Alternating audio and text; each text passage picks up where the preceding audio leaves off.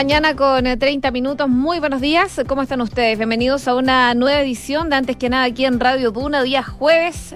Ya queda poquito para que termine la semana, por lo menos la semana laboral. 10 de marzo. Les cuento que en Santiago a esta hora 11 grados de temperatura, la máxima va a llegar hasta los 30 el día de hoy con cielos totalmente despejados según lo que nos indica la Dirección Meteorológica de Chile. Para las otras zonas donde nos escuchan a través del dial, por ejemplo Viña del Mar y Valparaíso, les cuento que a esta hora tienen 10 grados, la máxima va a llegar hasta los 22 con cielos principalmente despejados y viento de entre 25 a 40 kilómetros por hora durante toda la jornada. En Concepción, donde nos pueden escuchar en el 90 90.1. 9 grados a esta hora, amanecen con cielos despejados y viento también de entre 25 a 40 kilómetros por hora. La máxima va a llegar hasta los 23 grados de temperatura. Y Puerto Montt 7 grados a esta hora, cielos principalmente cubiertos y una máxima que podría llegar hasta los 18 grados de temperatura, es lo que nos dice la Dirección Meteorológica de Chile, que también da cuenta de algunos avisos, probables tormentas eléctricas en las zonas de la región de Arica y Perinacota y también Tarapacá. Hacemos un resumen a esta hora, como siempre, de las principales noticias que están ocurriendo en Chile y el mundo en los titulares.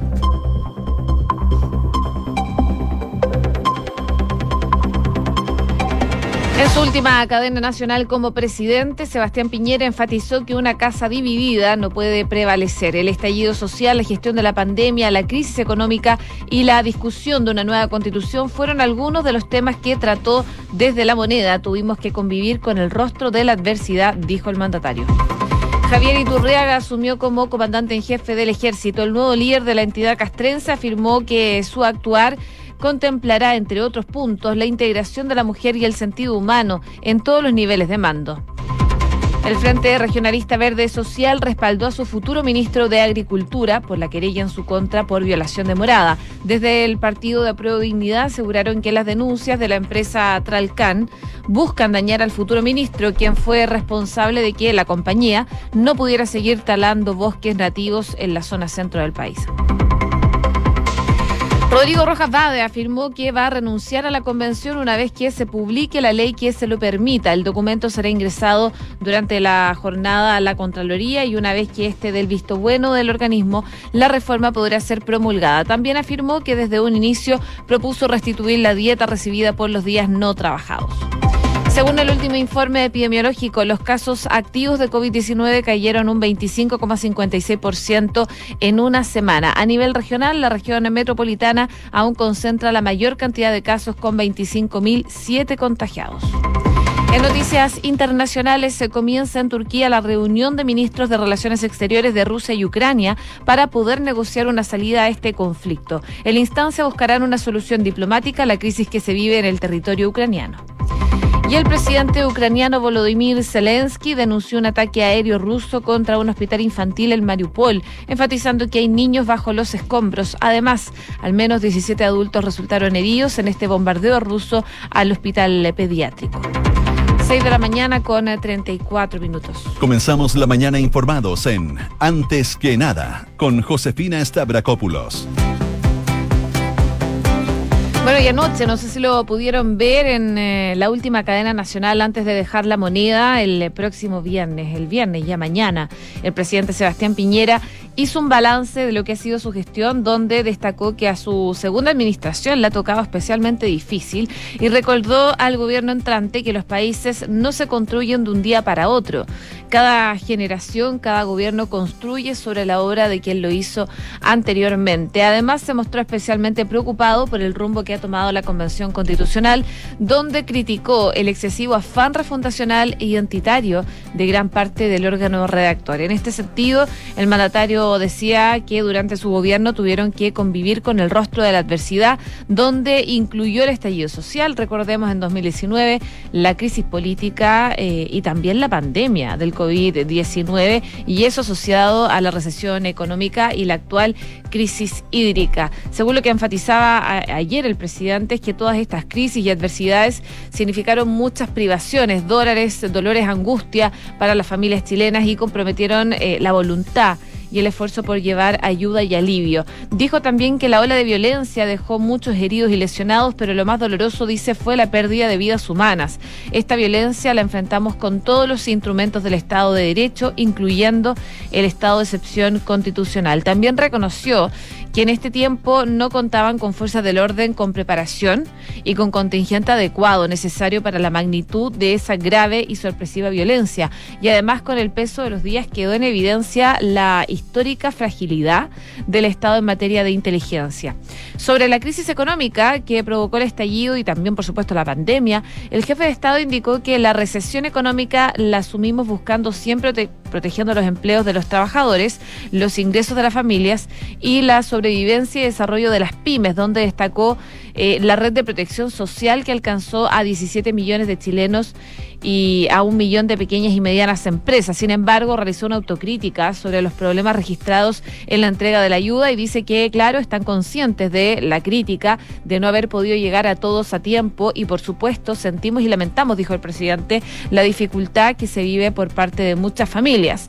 Enfatizó que la magnitud de la crisis económica y social requirió una profunda reconstrucción y planificación por parte del gobierno.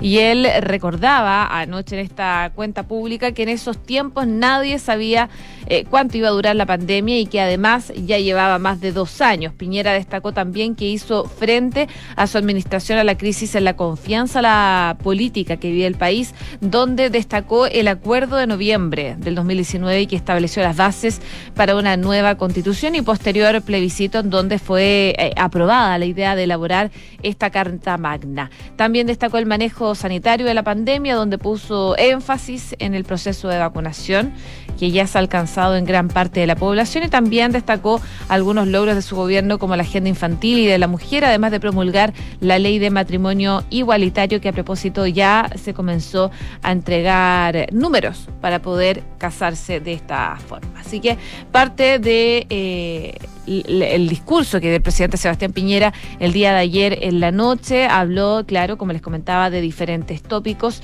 pero también hizo un llamado a la unidad, principalmente en la última parte de su discurso, indicó que las adversidades de los últimos tiempos han generado división, confrontación entre los chilenos y criticó la impecable, la implacable obstrucción que encontró su gobierno de parte de la oposición. 6 de la mañana con 38 minutos.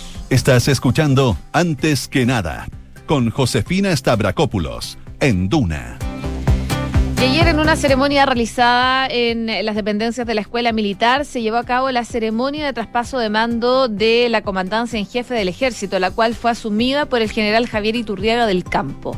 Un acto eh, que estuvo, eh, tuvo la particularidad y es que no contó con la presencia de quien durante estos cuatro años lideró el ejército. Esto luego de que, recordemos el miércoles, el general Ricardo Martínez en el marco de su cuenta pública renunciara a este cargo. Y esto luego también de la citación a declarar en calidad de inculpado que le hizo la ministra en visita a Romy Radenford en el marco de una de las aristas de fraude en el ejército relativa al uso de pasajes aéreos. Y por esa razón quien estuvo presente en el traspaso institucional fue el comandante en jefe subrogante, el general de la división Rodrigo Ventura. Y además del acto participaron el presidente Piñera, el ministro de, la, de Defensa, así como quien asumirá el próximo 11 de marzo, quien es Maya Fernández.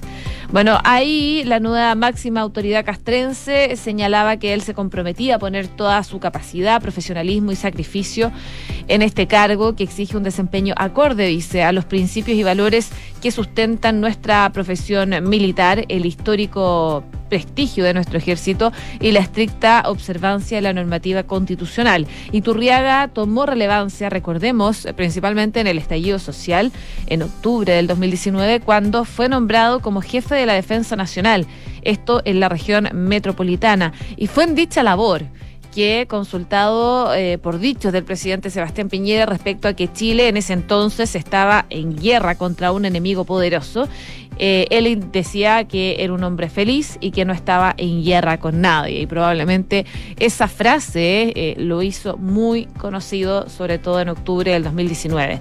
Durante su discurso ayer, Iturriaga abordó las investigaciones judiciales igualmente que han sacudido a la institución uniformada y que son lideradas por la jueza Romy Radenford, eh, la magistrada durante su periodo a cargo de la indagatoria del denominado fraude en el ejército ha procesado a excomandantes en jefe del ejército como Oscar Isurieta, Juan Miguel Fuentealba y Humberto Oviedo. Y en el caso de Martínez, que acaba de renunciar, él estaba a la espera de concretar la citación a declarar en calidad de inculpado.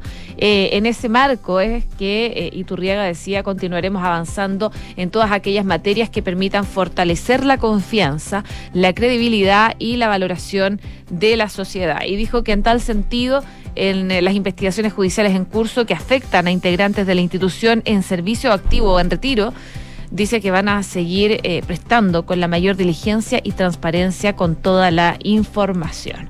Así que finalmente ya hubo cambio de mando en el ejército, Javier Iturriaga asume como comandante en jefe de la institución y claro, aprovecha la instancia para abordar las investigaciones judiciales.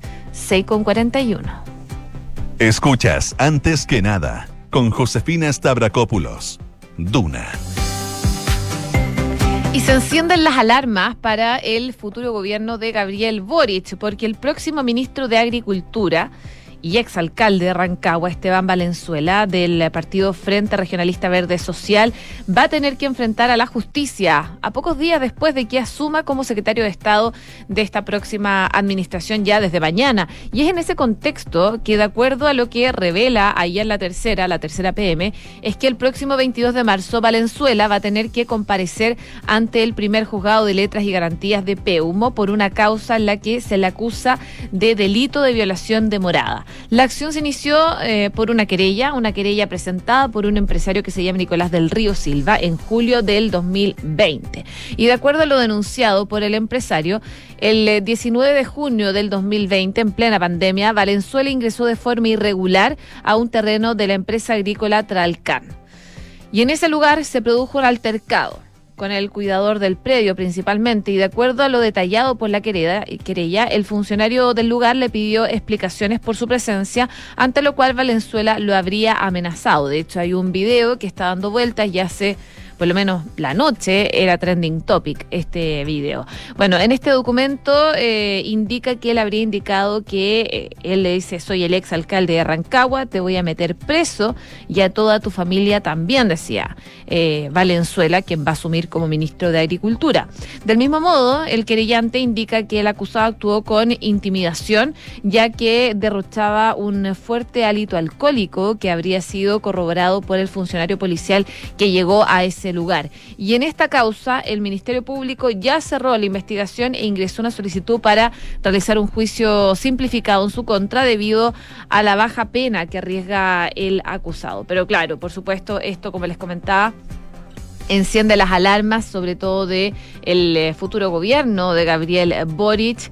Eh, tras conocerse estos antecedentes, se levantaron las alertas en la moneda chica durante la tarde de ayer. De hecho, la futura secretaria de Comunicaciones de la SECOM se encargó de monitorear de cerca las repercusiones de esta acusación en redes sociales. Hasta anoche, como les comentaba, esto era trending topic, sin ningún pronunciamiento formal desde la administración entrante, pero en privado, el Frente Regionalista Verde Social, que es el partido de Valenzuela, aseguraban que ni él, ni el presidente electo, ni su equipo solicitaron antecedentes adicionales a Valenzuela o al partido. En paralelo, durante la tarde, la colectividad liberó un comunicado con su versión de los hechos y ahí defienden que Valenzuela ingresó al recinto de Tralcán en el marco de su gestión ambientalista. Eh, dice en este comunicado, bueno, parte de lo que se lee, la empresa Tralcán y quienes la secundan no cesan en su intento de obstaculizar el arribo de un defensor del ambiente. Eh, quien logró detener la tala ilegal de bosque nativo en el centro del país. En su rol como presidente de la ONG ambientalista eh, Bosque para um, Cachapual, fue alertado por el presidente del Comité de Agua Potable Rural y por eso es que llegó a ese lugar. Dice que allí la empresa Tralcán había talado 40 hectáreas de bosque nativo centenario y el ex parlamentario ingresó al camino vecinal del sector que no estaba vallado y su vehículo fue bloqueado por el personal de la empresa Tralcán, quien impidió circular durante 45 minutos. Y en ese contexto se produjo un altercado verbal con un empleado y los dueños del terreno, según lo que se lee en este comunicado que da a conocer el Frente Regionalista Verde Social. Más adelante señalan que el futuro ministro y la senadora electa Alejandra Sepúlveda interpusieron una querella contra la empresa. Sepúlveda, sin embargo, optó por no pronunciarse públicamente sobre la situación de Valenzuela, a quien cuestionó públicamente cuando fue nominado como ministro de Agricultura por Boric. En ese entonces, Sepúlveda aseguró que Valenzuela no reunía las condiciones técnicas para el cargo. Valenzuela, en tanto, permaneció inubicable durante toda la jornada del día de ayer. 6 de la mañana con 45 minutos. Escuchas antes que nada con Josefina Stavrakopoulos. Duna. Y hablemos también de la convención. Rodrigo Rojas Vade abordó ayer la decisión del Comité de Ética de ordenarle restituir los fondos percibidos durante los meses que no se desempeñó en la convención constitucional. El organismo emitió su dictamen donde ordenan al convencional de la lista del pueblo a devolver los dineros percibidos durante 10 años de o sea, perdón, 10 días de septiembre del 2021 y entre octubre y febrero periodo en el que, recordemos, dejó de trabajar luego de revelar que no padecía cáncer, que fue de alguna forma su bandera de campaña. Las sumas que Rojas Vade deberá devolver al Estado superan los 13 millones de pesos. Eh, y él lo que mm, decía es que quería aclarar desde un inicio, él dice, puse de forma voluntaria al Comité de Ética eh, la Convención Constitucional como medida reparatoria la devolución del 100% de las dietas recibidas y no donadas por los días que no trabajé indicó Rojas Bade. Y en ese sentido aclaró que las donaciones que realizó al ser a causas benéficas sin personalidad jurídica no fueron reconocidas como válidas. Aún así, mantuve, dice, mi voluntad de aceptar el acuerdo adoptado según la resolución del Comité de Ética y reafirmó que va a presentar su renuncia a la Convención eh, Constitucional una vez que se publique la ley que se lo permita. Se espera que el proyecto sea promulgado durante estos días, una vez que la Contraloría tome razón de este documento y sea publicado por el diario oficial. Pero en, definitiva, Rojas Bade reafirmó que va a dejar su cargo en la Convención Constitucional cuando se publique esta ley que lo habilite para su renuncia. 6 de la mañana con 47 minutos. Estás en Antes que nada con Josefina Stavrakopoulos. Duna 89.7. Comenzó la, reunión en Turquía. Las autoridades acordaron eh, ayer em, seis corredores humanitarios para la evacuación de ciudades bajo ataque para que las personas asediadas por los bombardeos rusos puedan ponerse a salvo. Y en la víspera, unas 7.000 personas ya habían podido salir de las rutas eh, de Sumi, ciudad cercana a la frontera del gigante euroasiático. Los civiles en áreas alrededor de la capital, incluyendo Irpin y Bucha en el noreste, serán evacuados a Kiev para escapar a los fuertes bombardeos de las fuerzas rusas. Pero como les comentaba, ya eh, comenzó esta reunión entre ambos cancilleres de Ucrania y Rusia. Ambos viajaron a Turquía, donde se van a ver las caras por primera vez desde que iniciaron los ataques rusos para buscar una solución diplomática a la crisis que se vive en el territorio ucraniano. En paralelo, el presidente de Ucrania, Volodymyr Zelensky, denunció un ataque aéreo ruso contra un hospital en Mariupol y pidió de nuevo el cierre del espacio aéreo ucraniano. Según lo que escribió Zelensky en su cuenta de Twitter, es que este ataque directo a las tropas rusas al hospital de maternidad.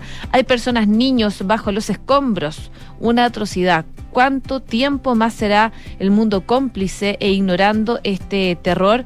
Cierran el espacio aéreo ya, escribió Zelensky en su cuenta de Twitter. Eh, por su parte, el jefe de la Administración Militar Regional ha publicado un video en Facebook que muestra la magnitud de los daños causados por este ataque. Según lo que explicaba también en esta red social, es que en el centro de la ciudad hospital, sección maternal y cuidados. Todo esto ha quedado destruido en el ataque aéreo ruso en Mariupol. Ahora... Ahora mismo decía el piloto ruso que probablemente no dude en llamarse hombre, volvió a apretar el botón sabiendo exactamente dónde volaría la bomba. Al menos 17 adultos resultaron heridos en este, este miércoles, ayer, en este bombardeo ruso al hospital pediátrico en Mariupol, un puerto del sureste ucraniano, eh, anunció responsable entonces del hospital. Hay 17 heridos confirmados entre el personal del hospital eh, y dijeron que, de acuerdo a los primeros reportes, no había ningún niño entre los heridos, como tampoco ningún fallecido. Zelensky publicó este video en Twitter en el cual se podía ver el alcance de la destrucción del complejo médico Mariupol en la costa del mar de Azov. Está rodeada de las fuerzas rusas que bombardean la ciudad pese a estas promesas de alto al fuego para permitir la evacuación de civiles. Los videos publicados y las autoridades de la ciudad muestran el momento de la evacuación del hospital con una mujer en una camilla otra ayudada por dos hombres mientras sale del edificio. Las imágenes también muestran un enorme hoyo en el patio del hospital, ramas de árboles arrancadas y vehículos en llamas, producto de estos bombardeos rusos en esa ciudad ucraniana. Por supuesto, se espera que continúen las conversaciones el día de hoy. Como les comentaba, las delegaciones ya están en Turquía buscando una salida a este conflicto. Pero claro, no se ve fácil. El presidente del país anfitrión, Recep Tayyip Erdogan, quien ha intentado mediar en el conflicto, destacó que su país puede hablar al mismo tiempo con Ucrania y con Rusia. Dijo, nosotros trabajamos para evitar que la crisis se convierta en una tragedia, según lo que decía Erdogan durante esta jornada. 6 de la mañana con 51 minutos. Cifras, mercados, empresas. Las principales noticias económicas están en Antes que nada. Y los equipos de los ministerios ya se van eh, completando a puertas de asumir un nuevo gobierno. Ya mañana, los próximos ministros de Hacienda y Economía vieron a conocer quiénes van a integrar sus equipos y puestos claves para llevar adelante las reformas eh, pilares del programa de Gabriel Boric. En Hacienda son 18 eh, los profesionales que se van a sumar al team que lidera Mario Marcel a partir de mañana. y según lo que señaló el nuevo secretario de Estado, es que son personas técnicas competentes con mucha experiencia en los temas en los cuales están trabajando. Todos cuentan con una buena formación y al mismo tiempo están motivados por los objetivos y las grandes tareas del futuro gobierno. Antes de asumir, Marcel decidió comenzar con algunos cambios en la estructura orgánica del ministerio y de esta forma, según se informó, se va a fusionar eh, en una sola persona la coordinación de finanzas internacionales y la coordinación de facilitación de comercio y política comercial. Además, eh, decidió que la coordinadora de políticas tributarias estuviera a cargo de dos personas para equilibrar los dos componentes que requiere esta temática. En el plano nacional, la futura autoridad designará las próximas semanas a los secretarios regionales ministeriales de las regiones de Arica y Parinacota, Biobío, Araucanía y también eh, Magallanes. Vamos a ir viendo cómo sigue la suma de personas en los diferentes ministerios. Y también se destaca en la prensa económica un listado de 12 proyectos de inversión, proyectos de inversión en consulta indígena que va a heredar el gobierno de Boric y que suman 5.710 millones de dólares. Se trata de iniciativas que buscan obtener una resolución de calificación ambiental y que corresponden principalmente a los sectores de energía y minería. Luego, eh, que comunidades indígenas solicitarán el inicio del proceso de consulta en línea con el convenio 169 de la OIT. Em, el objetivo de este tipo de proceso es llegar a un acuerdo o lograr el consentimiento acerca de las medidas administrativas o legislativas propuestas por la autoridad. En el listado destaca el proyecto de Puerto Exterior de San Antonio, cuyo titular es la empresa portuaria San Antonio con una inversión de 3.500 millones de dólares.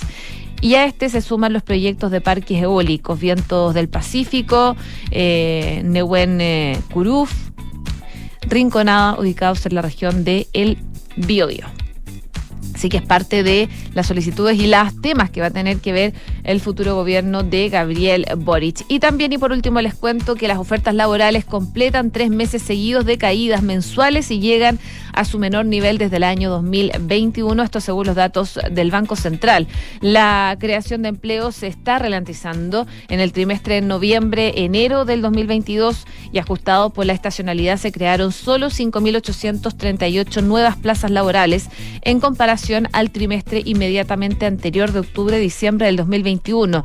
Este menor ritmo va en línea con el freno que ha mostrado las ofertas laborales y así lo muestra el índice de avisos laborales en Internet realizado por el Banco Central, el cual llegó a febrero a 89,7 puntos en un índice de base 100 en 2015, anotando su menor nivel desde el año, desde mayo, digo, del 2021. Y si bien en 12 meses mantuvo un alza de 30,4% similar a la registrada en enero, estuvo por debajo de los fuertes aumentos de 200% que se produjeron a mediados del año pasado.